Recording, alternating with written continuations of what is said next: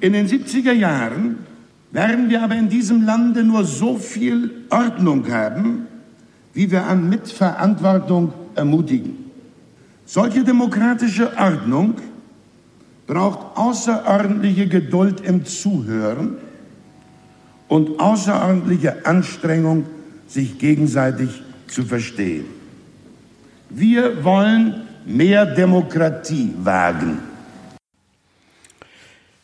Willy Brandt am 28. Oktober 1969 im Deutschen Bundestag in seiner Regierungserklärung.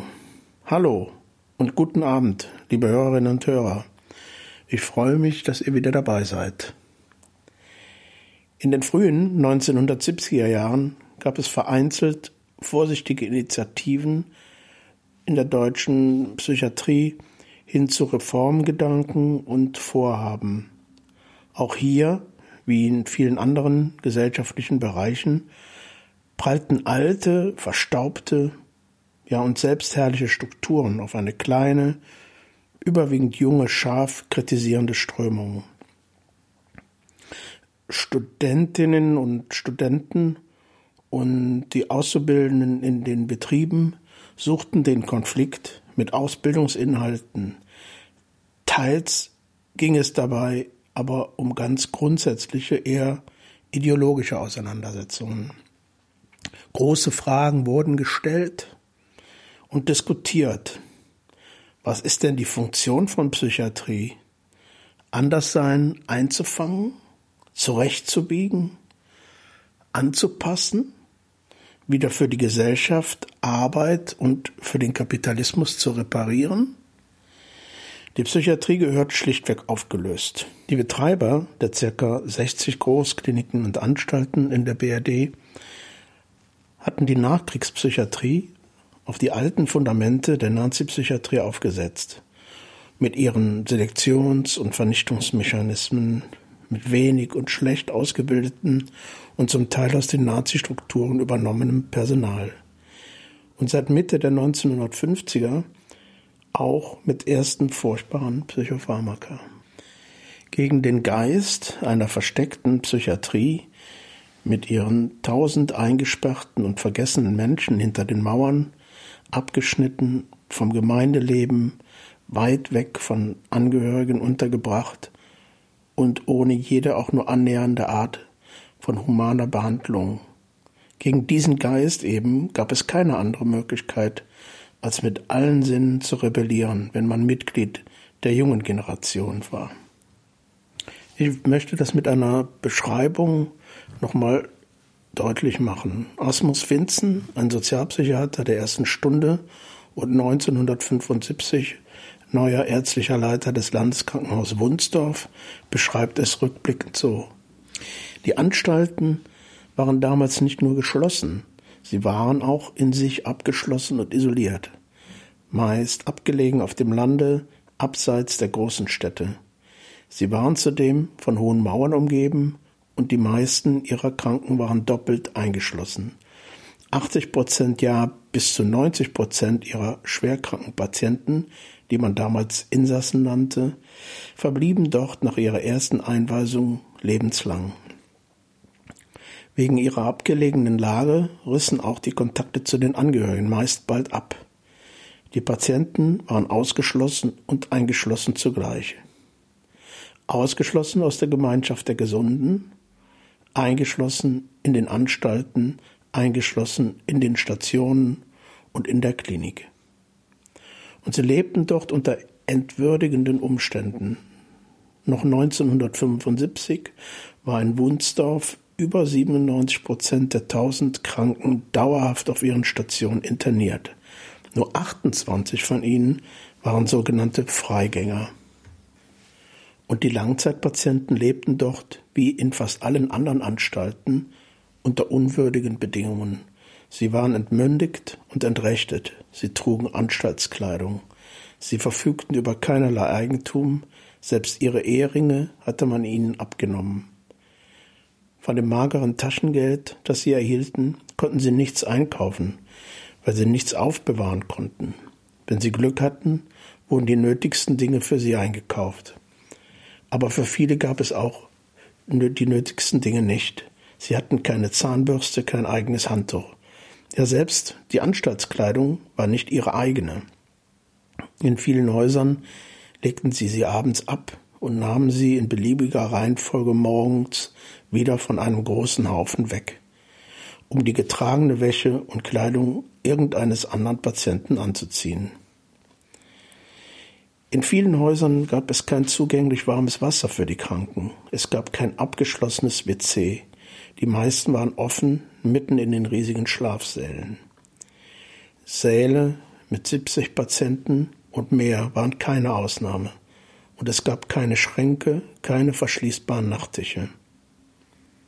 In Wunsdorf beispielsweise hatte noch 1975 kein einziger der männlichen Patienten ein Schrankfach oder einen Nachttisch für sich allein. Eberhard Kluge, einer der frühen Anstaltsreformatoren, sagte einmal, die Menschen lebten dort in einer Geruchs- und Geräuschsgemeinschaft. Drastischer und realistischer in einer Gestanks- und Lärmgemeinschaft. Und das alles auf engstem Raum, eingeschlossen. Auch in Wunsdorf war es noch so, dass auf bestimmten Stationen die Betten im Schlafsaal tagsüber zusammengeschoben wurden, damit die Kranken sich dort nicht aufhalten konnten. Jeder mit einem Stuhl für sich, immer vor laufendem Fernseher. Zitat Ende.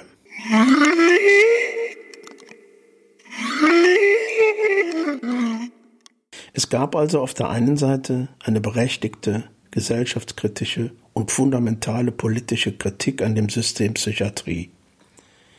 Gleichzeitig gab es in wenigen europäischen Ländern und in den USA bereits eine beginnende Reform der Psychiatrie. Nirgendwo war die Psychiatrie allerdings so brutal missbraucht worden wie vom Naziregime in Deutschland. Und deshalb auch tatsächlich deutlich weiter zurück in der Auseinandersetzung mit Reformen. In Deutschland gab es in dieser Zeit aber auch schon ganz wenige Ansätze einer kritischen Haltung gegenüber der bestehenden Anstaltspsychiatrie. Das lässt sich in entsprechender Literatur gut nachvollziehen. Ich werde einige Quellen im Begleittext dieser Episode aufführen. Mir soll dieser Hinweis auf wenige konkrete und kritische Ansätze aber vor allem dazu dienen, die Widersprüche und Vielfalt der Bewegung gegen die Anstaltspsychiatrie in Anführungszeichen aufzuzeigen. Diese Widersprüche und Vielfalt zeigten sich, wie anfangs bereits mal erwähnt, bei den Veränderungsprozessen innerhalb der Anstalten, aber auch in den Diskussionen in den Ausbildungen des neuen Psychiatriepersonals an den Unis und in den Betrieben.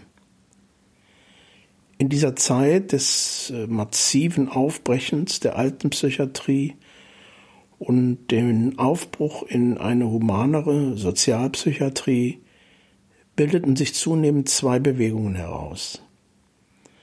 Eine, die die Notwendigkeit jeglicher Form von Psychiatrie fundamental in Frage stellte und auch bekämpfte, indem sie Patientinnen und Patienten befreiten und sich als Zufluchtsort anboten.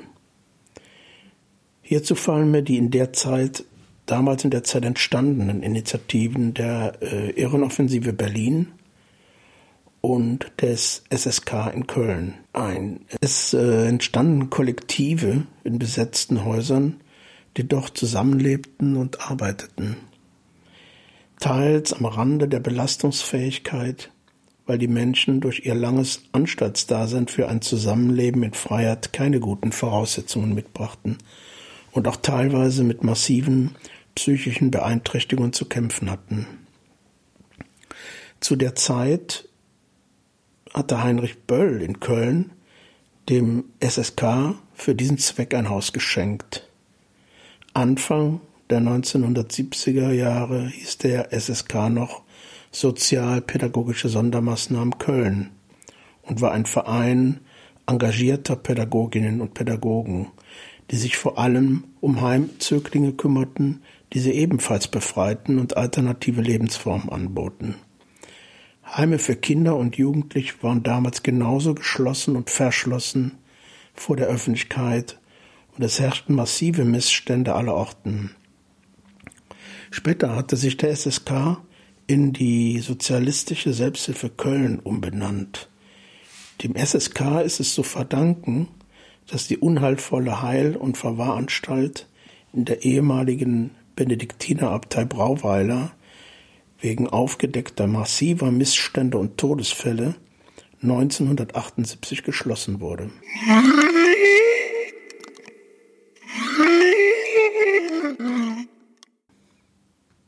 In der Folge wurde in Köln eine neue Psychiatrie, schwer mit öffentlichen Verkehrsmitteln erreichbar, weit außerhalb eines Stadtviertels errichtet. Ein Neubau nach alten Mustern und abseits von jedem modernen Erkenntnisstand der Ergebnisse der Psychiatrie-Enquete, die zu diesem Zeitpunkt damals schon bekannt war, beziehungsweise die Ergebnisse dieser Enquete waren bereits bekannt und vor allen Dingen wurde da ja eine Gemeindenähe gefordert. Nur nochmal zur Erklärung, diese Psychiatrie-Enquete war sowas wie ein Untersuchungsausschuss, das ist ein Mittel des, des Bundestages, war eingerichtet worden, um eben bundesweit die Psychiatrie und vor allen Dingen deren Missstände zu untersuchen und war eine große Kommission aus vielen Fachleuten und Politikern zusammengestellt. Und äh, die haben dann am Ende auch ein, ein, eine, äh, Vorschläge erarbeitet, wie denn die Psychiatrie zu verändern sei. Das damals in dieser Klinik eingeführte Behandlungskonzept einer biologistisch orientierten Weißkittelmedizin orientierte sich in keiner Weise an den Erkenntnissen und Anforderungen der Untersuchung der Enquete-Kommission, ließ eine sozialpsychiatrische Haltung völlig vermissen und war ein deutlicher Schritt rückwärts. Eine völlig falsche Weichenstellung durch den Träger der Klinik, dem Landschaftsverband Rheinland, die er auch mit der Besetzung der ärztlichen und pflegerischen Leitung unterstrich. Konservativer und weiter weg von jeder fortschrittlichen Haltung in Richtung Sozialpsychiatrie und abseits jeder kritischen Debatte hätte man damals niemanden finden können. Man musste davon ausgehen, dass der LVR, also der Landschaftsverband Rheinland, diese Entscheidung bewusst gegen die Reformbewegung getroffen hatte oder aber weit weg davon war, die aktuelle öffentliche Diskussion um Reformen im Kern verstanden zu haben.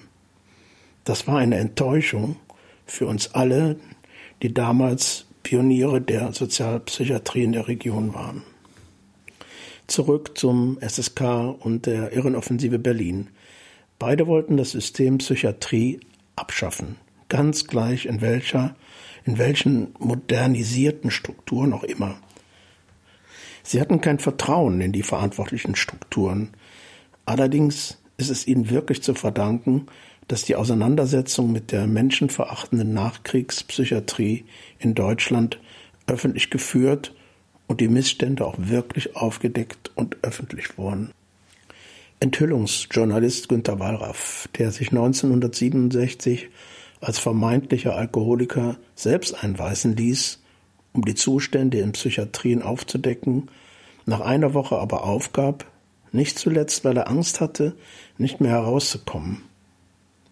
Ernst Klee, Journalist und Sozialarbeiter, hatte auch in den 1970er und 1980er Jahren mit Artikeln in Die Zeit und Der Spiegel, Buchveröffentlichungen und Filmen die nicht aufgearbeitete Euthanasie und wilde Euthanasie und auch aktuelle Missstände in Heimen und Psychiatrien aufgedeckt.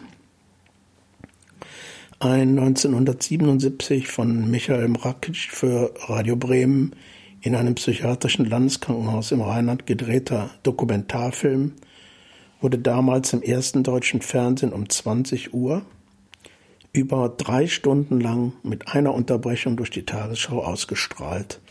In diesem Landeskrankenhaus, in dem ich damals arbeitete, herrschte danach noch mehr Empörung und der Gap zwischen den alteingesessenen und neuen Kolleginnen wurde eher noch größer.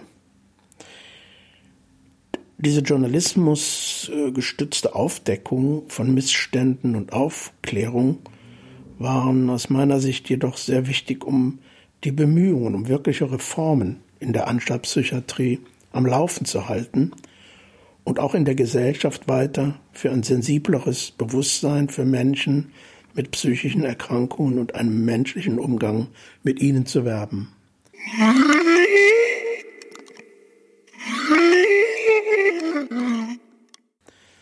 Und auch der andere Strang der Reformbewegung mit seinem Bemühen, die konkreten Versorgungsstrukturen und Behandlungs- und Lebensverhältnisse humaner zu gestalten, wurde durch die öffentliche Auseinandersetzung gefordert und beschleunigt. Innerhalb dieser Gruppe der Reformbewegung wurde zunehmend eine Spannung deutlich. Die einen fühlten sich verantwortlich, die eingeleiteten Verbesserungen in den Großkrankenhäusern trotz vieler und ansteigender institutioneller Widerstände weiter voranzutreiben. Die anderen trieb es raus aus der Anstalt in die Gemeinde, um dort sozialpsychiatrische Behandlungs- und Versorgungseinrichtungen zu schaffen. Es war eine sehr intensive Aufbruchstimmung, in der alles möglich schien.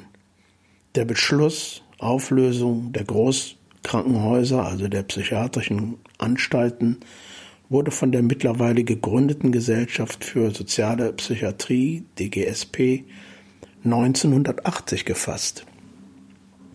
Vielen von uns schien die Auflösung der Anstaltspsychiatrie als notwendige äh, Voraussetzung, erst humane Alternativen aufbauen zu können. Aber war es der richtige Weg, die totale Institution? Irving äh, Goffman schuf diesen Begriff in seinem Buch Asyle von innen so zu verändern, dass es praktisch einer Auflösung gleichkam. Der Marsch durch die Institutionen war auch in der Zeit ein Begriff, auch in anderen gesellschaftlichen Bereichen. Oder war der richtige Weg, sich aus der Institution hinaus zu bewegen und von dort die Anstalt quasi auszutrocknen, sie überflüssig zu machen? So dass diese sich dann schon von selbst auflösen wird. 1980 nahmen wir trotz dieser widersprüchlichen Annahmen an der Demonstration in Bonn mit dem Aufruf Löst alle Anstalten auf. Wir nahmen dort teil und zusammen waren wir 8000 Demonstrantinnen. Freiheit heilt. Das Leitmotiv der demokratischen Psychiatrie in Italien wo 1978 das Gesetz zur Auflösung der Anstalten in Kraft getreten war, denn da gab es ein solches Gesetz.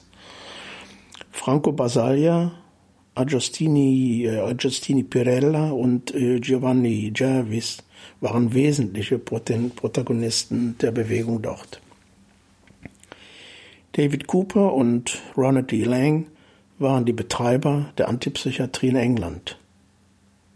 Erich Wulff, Klaus Dörner, Ursula Plog prägten in der Bundesrepublik Deutschland den Begriff der Sozialpsychiatrie. Die Reformbewegung in der BRD war mittlerweile gut vernetzt, auch zunehmend international. Die damaligen Fachtagungen waren teilweise tumultartige, auffühlende und impulsgebende multiprofessionelle Veranstaltungen, an die auch Patienten und Patientinnen teilnahmen. Es entstand wirklich etwas ganz Neues und Großartiges. Ich gehörte zu denen, die 1980 die Anstalt verließen, um mit einer kleinen Gruppe von Kolleginnen, die schon länger dieses Projekt planten, in einer rheinischen Metropole die erste Tagesklinik zu eröffnen. Die anderen blieben, wenige für längere Zeit, die Reform innerhalb des Landeskrankenhauses weiterzuentwickeln. Sie haben den Widerstand der alten Institutionen, der Bürokratie und der Verwaltung, den eigenen Anpassungs- und Leidensdruck, ich kann nicht sagen unterschätzt, aber vielleicht die eigene Kraft. Ihr werdet es gemerkt haben, die heutige Episode, den Text dazu, habe ich tatsächlich vorher aufgeschrieben und ich hoffe, dass die Authentizität und die Eigenart nicht allzu sehr darunter leidet.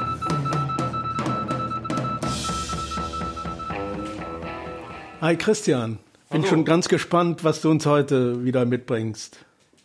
Okay, liebe Hörerinnen und Hörer, an einen Musiker, der die Popmusik in den 60er Jahren in außerordentlicher Weise mitgeprägt hat und ohne den die Entwicklung des progressiv-psychedelischen Sounds der 60er und 70er Jahre so kaum möglich gewesen wäre, möchte ich in meinem heutigen Beitrag erinnern. Sid Barrett, geboren am 6. Januar 1946, war Mitbegründer und in den Anfangsjahren kreativer Kopf der britischen Gruppe Pink Floyd. Schon als Junge faszinierten ihn märchenhafte und fantastische Geschichten und inspirierten ihn später, unter anderem zu den Texten der ersten LP der Gruppe, die unter dem Titel The Piper at the Gates 1967 erschien und als die britische Psychedelikplatte bei der US-Zeitschrift Rolling Stone unter den besten 500 Alben aller Zeiten zu finden ist. Nicht nur im Text, sondern auch in den Akkordfolgen und Klangformen bewies Sid Barrett hier in Zusammenarbeit mit deinem damaligen Freund und Partner Roger Waters sein besonderes Talent.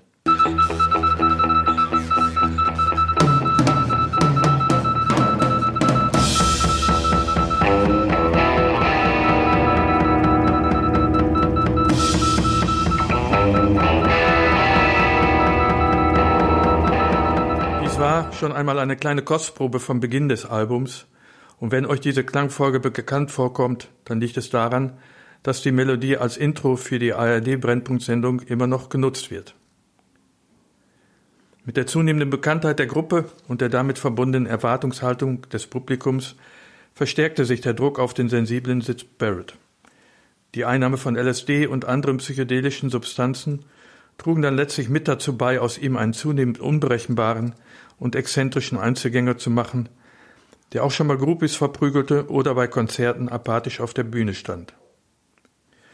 Auf Anraten seiner Bandkollegen ließ sich Barrett 1968 von dem englischen Psychiater Ronald D. Lenk untersuchen, der ihm eine unheilbare Schizophrenie attestierte.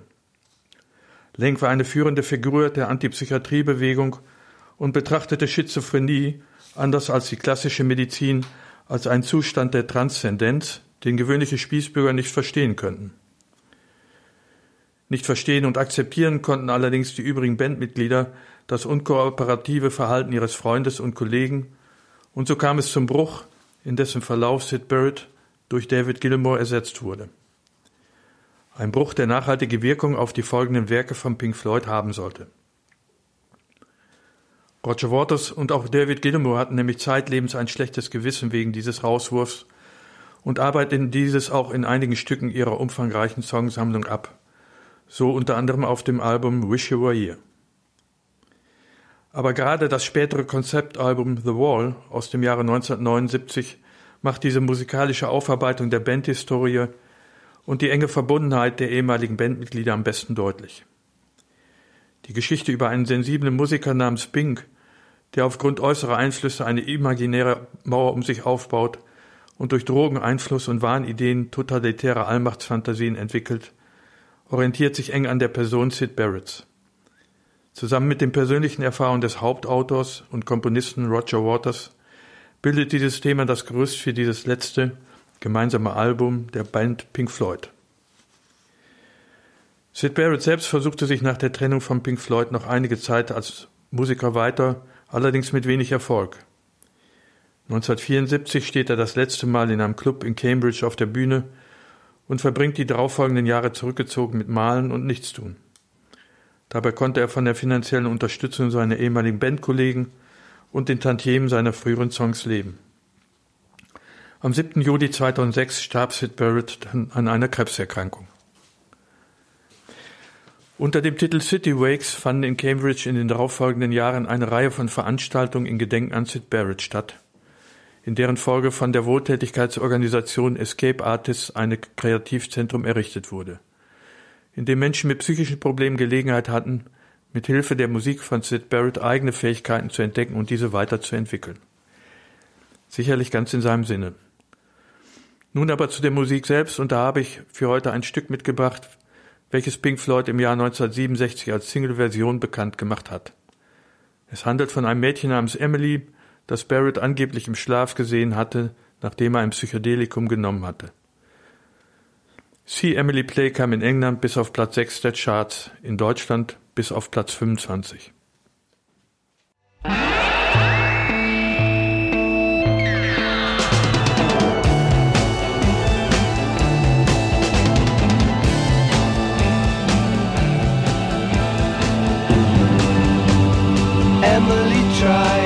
But misunderstands. She's often inclined to borrow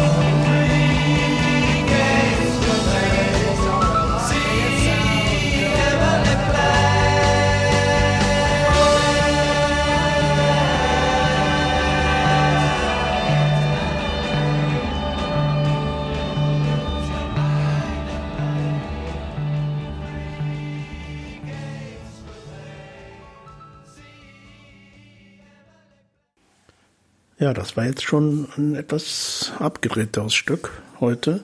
Ich hoffe, ihr habt aber auch daran Spaß gehabt.